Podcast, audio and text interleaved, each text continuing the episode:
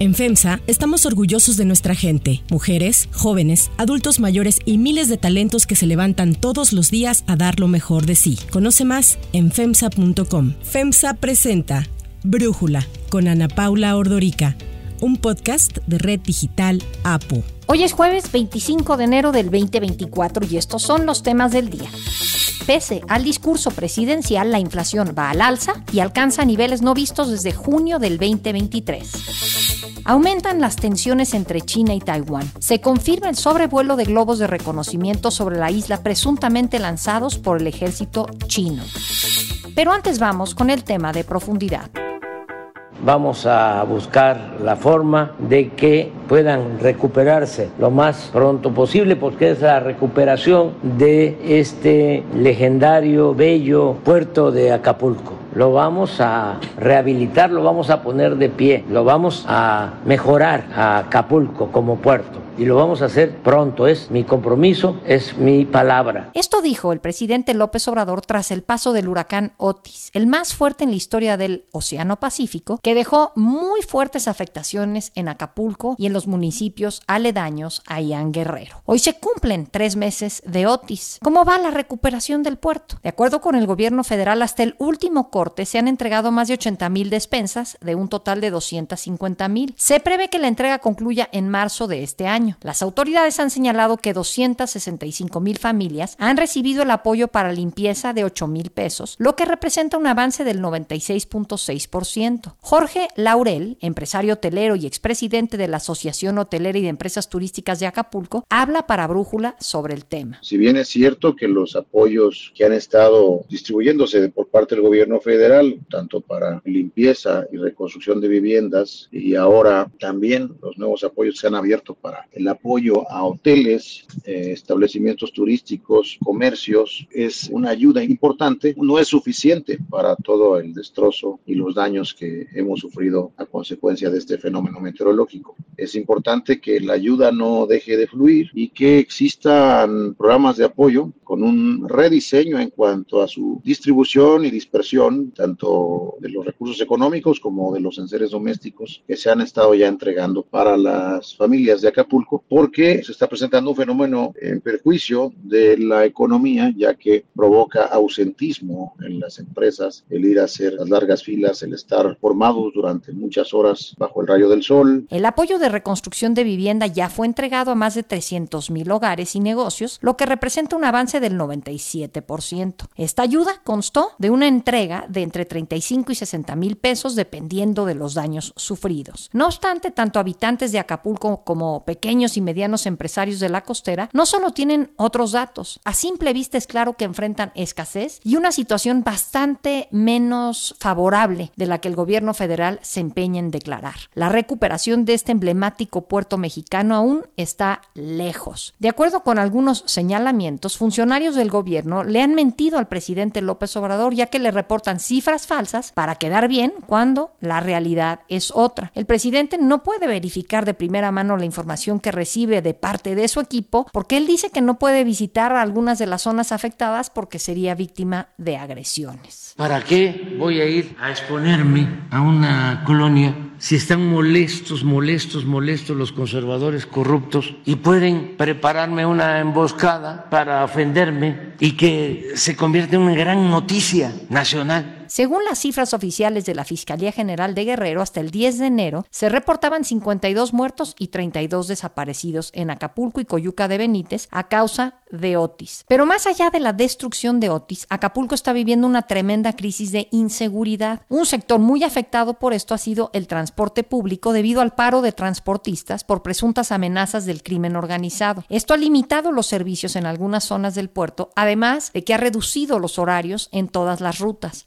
Ante ello, la Secretaría de Seguridad Pública dijo que se mantienen operativos para garantizar la seguridad en todas las rutas. Para Brújula, Jorge Peñuñuri Pantoja, presidente de la Comisión Nacional de Seguridad y Justicia de Coparmex, habla sobre esta situación. Acapulco se encuentra frente a una grave situación que no termina con el solo levantamiento de la emergencia, pues afectaron más de 272 mil viviendas y alrededor de 600 hoteles y condominios, lo que representa el 80% de la oferta hotelera y se estima una reconstrucción de más de 15 mil millones de dólares. Derivado de ello, cohabitan una serie de consecuencias que emergen en estas tragedias, como lo son la inseguridad y el aumento de delitos particulares. Sin embargo, Acapulco ha tenido una constante en los índices de inseguridad y violencia, pues desde el año 2014 a la fecha, el estado de Guerrero se ha mantenido dentro de los primeros 10 lugares de homicidios dolosos. El pasado 12 de enero, Coparmex hizo llegar una carta a la secretaria Rosa titular de la Secretaría de Seguridad y Protección Ciudadana, con el único fin de hacer llegar esta preocupación, pero sobre todo con una solicitud puntual, que no retiren los elementos de seguridad que están reforzando Acapulco. Reconocemos ampliamente las acciones del Estado en la situación que azota Guerrero, pero no podemos dar marcha atrás. Hace un par de semanas se destapó una grave situación, la manifestación de choferes de transporte público en Acapulco, que son taxistas, que se hartaron de ser víctimas del delito de extorsión. En México hay un promedio de 30.7 víctimas de extorsión al día, esto sin contar que es un delito con más del 90% de cifra negra, es decir, personas que no denuncian. Con respecto al turismo, la gobernadora del estado, la morenista Evelyn Salgado, informó que se prevé que para marzo haya una disponibilidad de 6.700 habitaciones de hotel en Acapulco. Esto presumió sobre el fin de año en el puerto. En próximas semanas, durante el mes de febrero, vamos a tener la reapertura del Hotel Pierre Marqués, del Palacio de Mundo Imperial y otros hoteles que sin duda pues van a aumentar la oferta hotelera de la zona diamante, de la zona tradicional. También se abrirán nuevos restaurantes, comercios. Por otro lado, el secretario de Turismo Miguel Torruco declaró que Acapulco renacerá turística y económicamente mediante acciones contundentes que incluyen la organización y realización de eventos de talla internacional, como el Tianguis Turístico México 2024 que se llevará a cabo del 8 al 12 de abril. La 48 edición del Tianguis Turístico, tuvimos la tercera reunión de seguimiento, ya procedimos al bloqueo de habitaciones. De estas 4.500 todavía habrá más que se van a sumar en el transcurso de los dos, tres próximos meses. El funcionario destacó que entre las actividades contempladas que ya tienen un importante avance está el Festival Internacional del Mariachi, el Parque de las Personalidades, el evento deportivo Acapulco desde el cielo, entre otros. Dijo que también se llevarán a cabo eventos de lucha libre, así como el Campeonato Mundial de Box y se construirá una pista de carreras NASCAR. Igualmente se confirmó ya la realización de la edición 31 del Abierto Mexicano de Tenis, que va a ser del 26 de febrero al 2 de marzo, y el Abierto Mexicano de Paddle Tennis del 18 al 25 de marzo. En el mismo sentido, Acapulco recibió ya el primer crucero desde el paso de Otis. Se trata del barco Norwegian Bliss, que llegó procedente de Manzanillo a la terminal de cruceros de Acapulco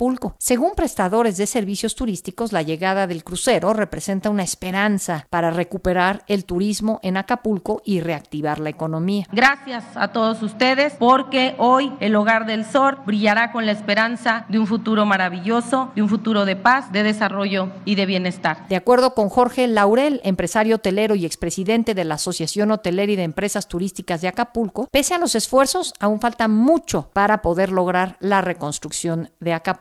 La situación es compleja y tomará todavía un largo tiempo en que Acapulco pueda estar en las condiciones en que se encontraba antes del huracán Otis y será importante que se pueda empezar a hablar ya de un proyecto integral de reconstrucción, donde podamos plantear un nuevo Acapulco, un rediseño de los espacios públicos, una ciudad nueva, innovadora, que pueda pues capitalizar de manera positiva la tragedia que hemos vivido.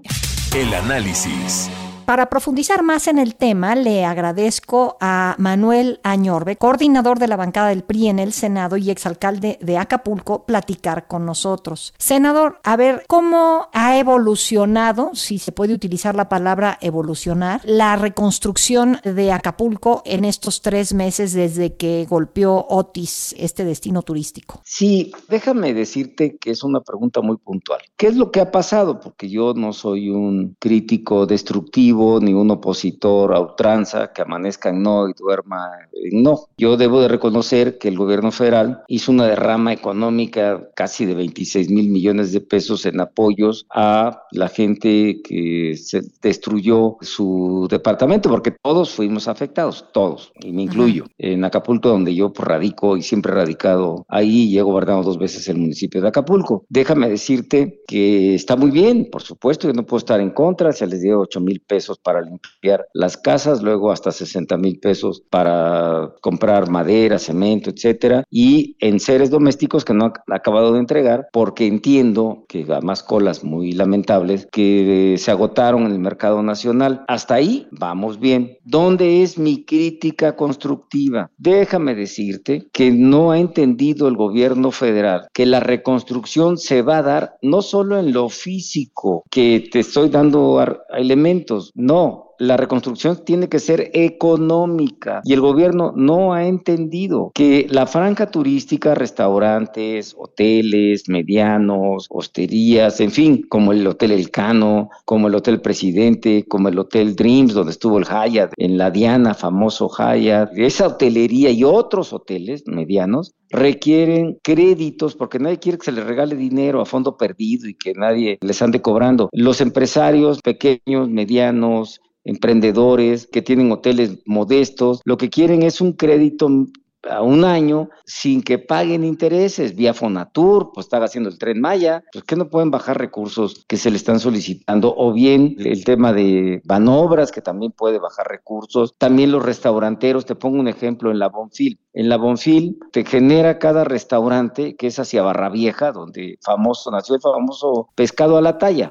o sea, para ubicar a tu auditorio, ¿no? Sí, eh, perfecto. ahí en, Acapulco, en Acapulco ahora, Acapulco Diamante, rural, de restaurantes, por cierto, con una gran atención por parte de mis paisanas y mis paisanos. Te genera cada restaurante 35, 40 empleos y no tienen para, para la reconstrucción del restaurante. Y luego llegó también un fenómeno ahí del mar que desgraciadamente se da cada uno o dos años y que Calamarea va rompiendo todo lo que es la base de los restaurantes. Y bueno, pues una palapa pues les cuesta millón y medio para poder volverla a rehabilitar y, más lo que tienes que sacar todo lo que destruyó, o sea, se perdió la temporada alta en diciembre, están dando 300 mil pesos, pues que no, imagínate el hotel El Cano, Ana Paula, a ver, El Cano es ícono, estamos de acuerdo, ¿verdad? Es un hotel conocido en Acapulco, cerrado, están despidiendo gente. Te doy un dato estadístico porque no quiero que se me escuche sin dar más argumentos y elementos que lo que estoy diciendo. Acapulco genera 400 mil empleos, de los cuales de cada 10 empleos, 8, 8 fundamentalmente son informales, o sea, quiere decir que esa informalidad se traduce en quién, pues quien te vende el aceite de coco, quien te vende eh, las quesadillas de cazón, los trajes de baño, son informales. ¿Y a quién le vende la informalidad al turismo? Bueno, si no se reactiva el turismo, pues va a haber una crisis fuerte económica a partir, te lo digo, del mes de febrero, porque ese recurso que se dio a principios de diciembre, que ya te hice eh,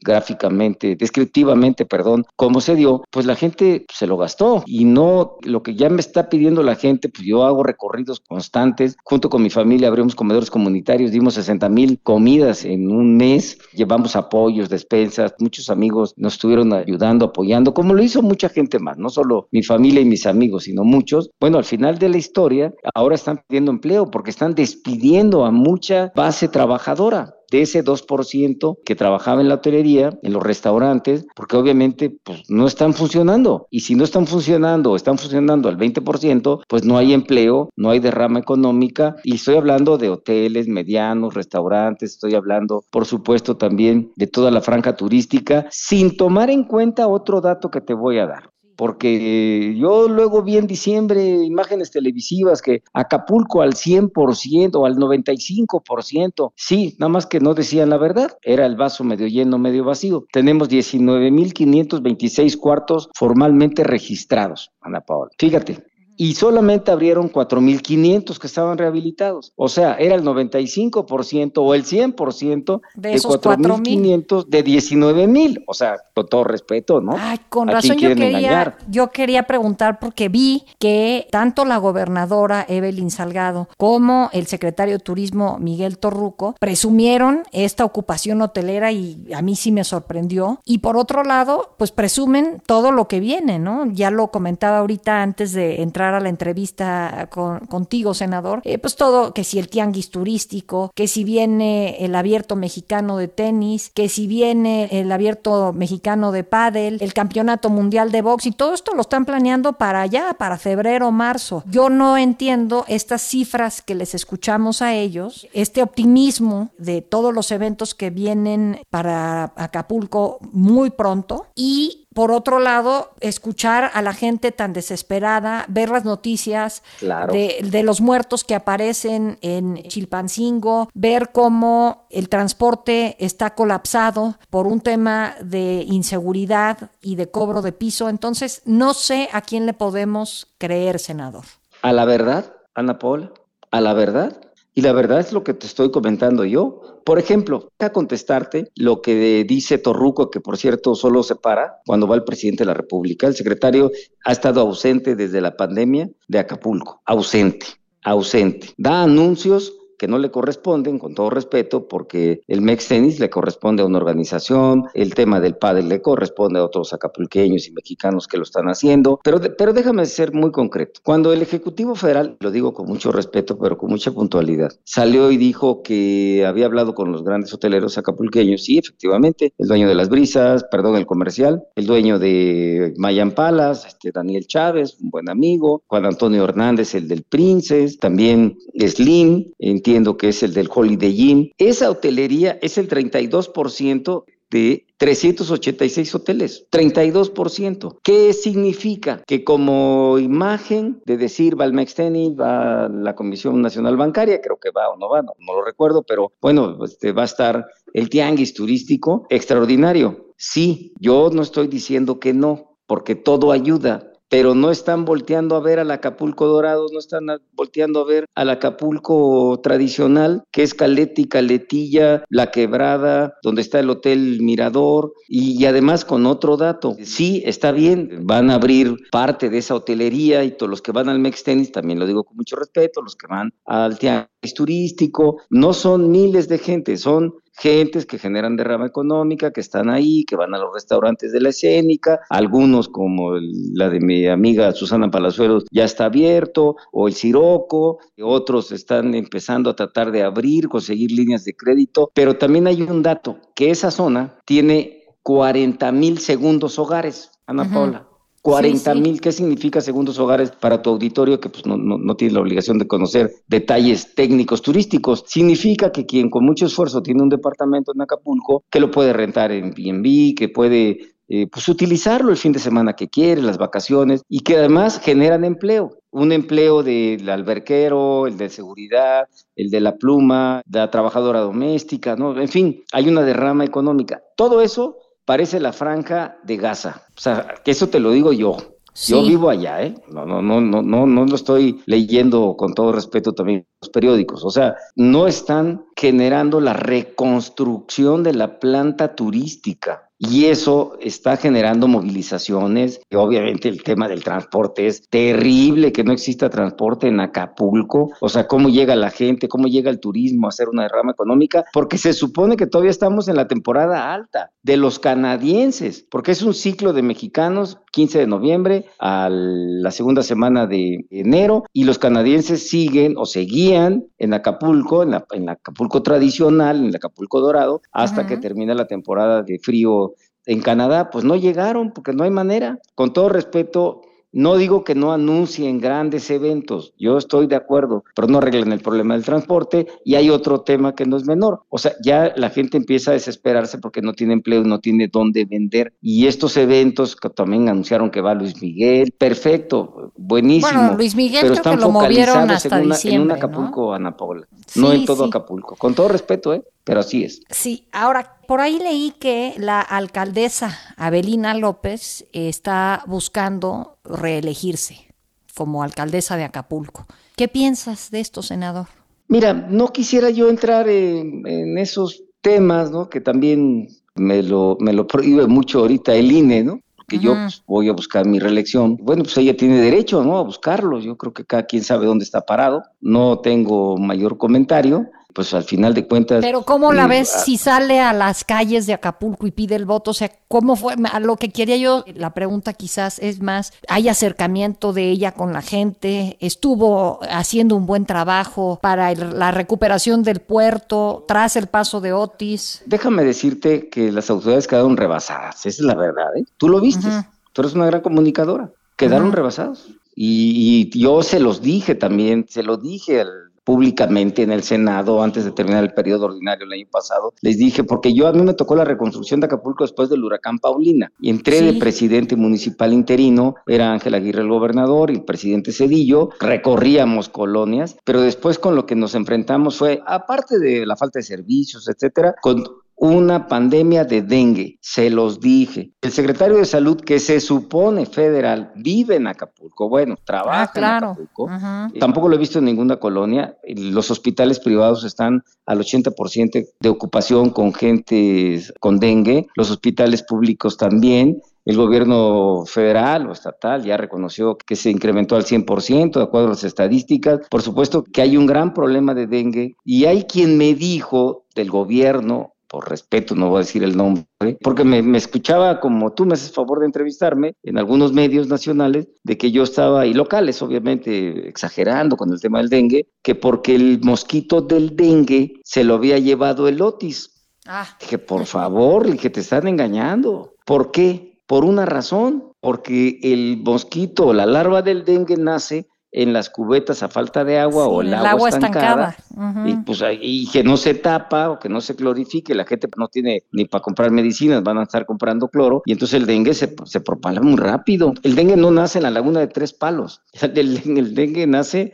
en los tinacos que no tienen tapadera o en esas cubetas que te estoy señalando que tienen agua y se queda estancada dos, tres días, ahí nace la larva del dengue. O sea, y no quieren reconocer ellos que debe de declararse una emergencia sanitaria en el tema del dengue. Donde me paro, hay dengue. Yo familiares tengo con dengue. Niños, hay un reportaje que hizo una reportera en Acapulco, donde en la venta, que es una colonia a la entrada de Acapulco, la entrada vieja, no hacia Punta Diamante, ya habían fallecido tres niños de dengue. O sea, ¿por qué? Porque son personas vulnerables, los niños, los enfermos. Te pega un dengue, me llama dado dengue. O sea, por favor, te agarra mal parado y, y, realmente la pasas muy mal. Yo estoy convencido que falta mucho por hacer. Insisto, no estoy diciendo que está mal la derrama económica, pero no, no solamente el tema es de abajo para arriba, es de arriba para abajo. Si no, no va a haber una reconstrucción económica, que es lo que la gente está pidiendo en Acapulco. Así de puntual. Senador Manuel Añorbe, muchísimas gracias por esta plática aquí para Brújula. Al contrario, gracias.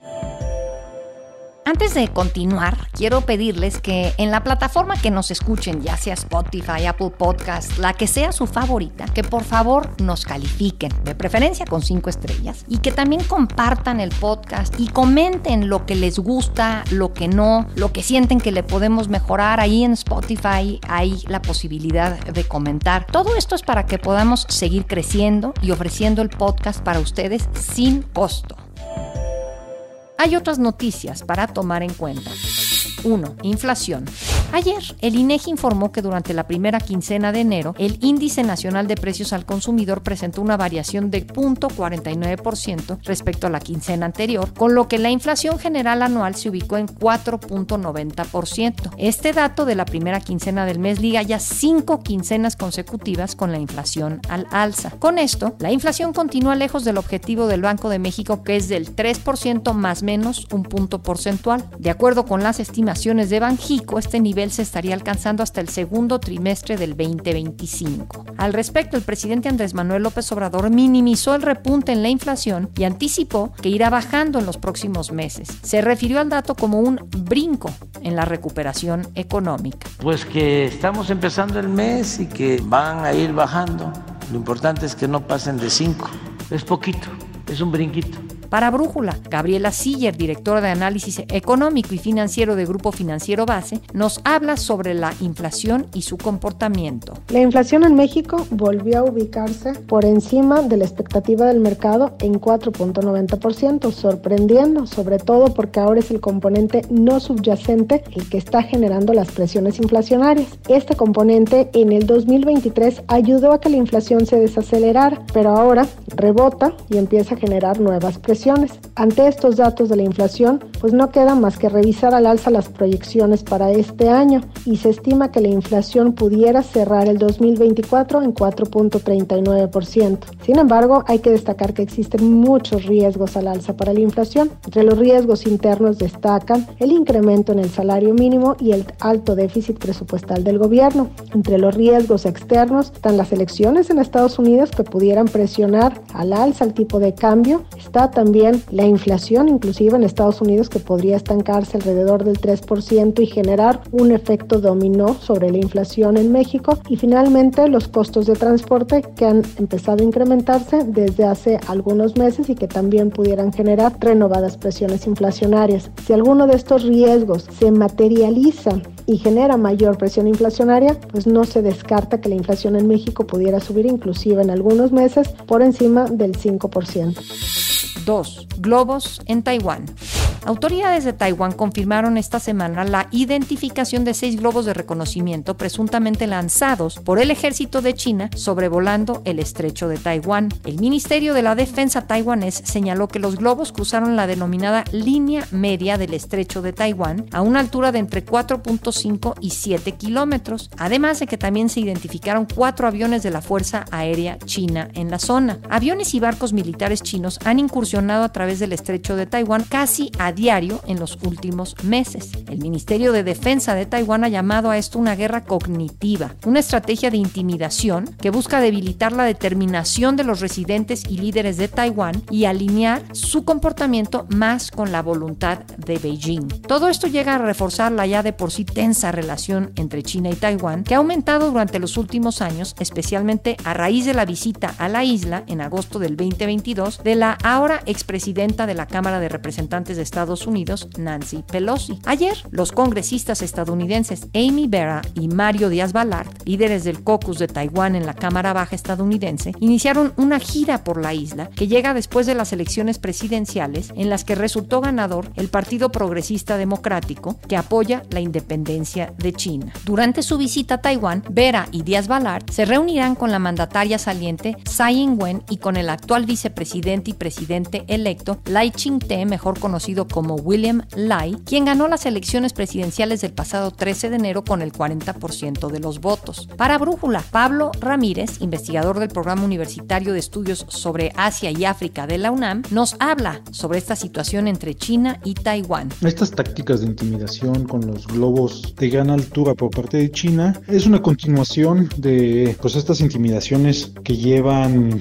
a cabo China continental desde el 2022 con la visita de Nancy Pelosi a la isla y pues sigue siendo una manera de recordarle a Taiwán que pues están atentos a la situación política del país, ¿no? Eh, durante la campaña el, vicepresidente en ese momento candidato, ahora ya presidente dentro de poco de la isla, eh, el vicepresidente Lai, pues había comentado que Taiwán era ya de hecho un país independiente de facto, ¿no? Porque pues tiene su propio sistema político, con una alternancia política y una democracia vibrante y que por lo tanto, aunque su reconocimiento a nivel internacional no era muy grande, pues ya se podía considerar el país como un país independiente. Esto enfureció a los chinos, simplemente que le dieron así como que un respiro diciendo que bueno, están en campaña, que por lo tanto esta no es un posicionamiento político oficial de la isla. Ahora hay que esperar al discurso de toma de posesión de Lai como presidente para ver cuál es el mensaje que manda a China. Creo que ahí si Lai sale con los mismos términos diciendo que bueno, a pesar de la situación en la que se encuentra hoy en día Taiwán ya es un país independiente de facto, los chinos no lo van a tomar absolutamente nada bien y eso puede escalar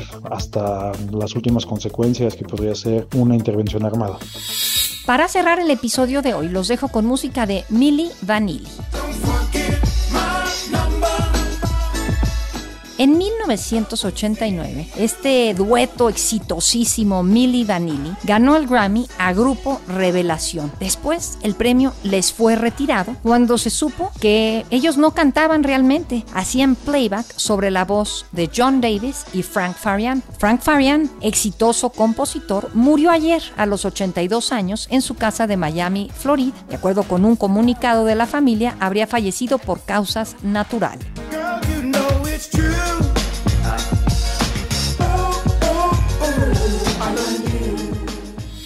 Yo soy Ana Paula Ordorica. Brújula es una producción de Red Digital APO. En la redacción, Ariadna Villalobos. En la coordinación y redacción, Christopher Chimal. Y en la edición, Cristian Soriano. Los esperamos mañana con la información más importante del día. Oxo, Farmacias ISA, Cruz Verde, Oxo Gas, Coca-Cola FEMSA, Invera, Torrey y PTM son algunas de las muchas empresas que crean más de 245 mil empleos tan solo en México y generan valor como parte de FEMSA. FEMSA presentó Brújula con Ana Paula Ordorica, un podcast de Red Digital APO.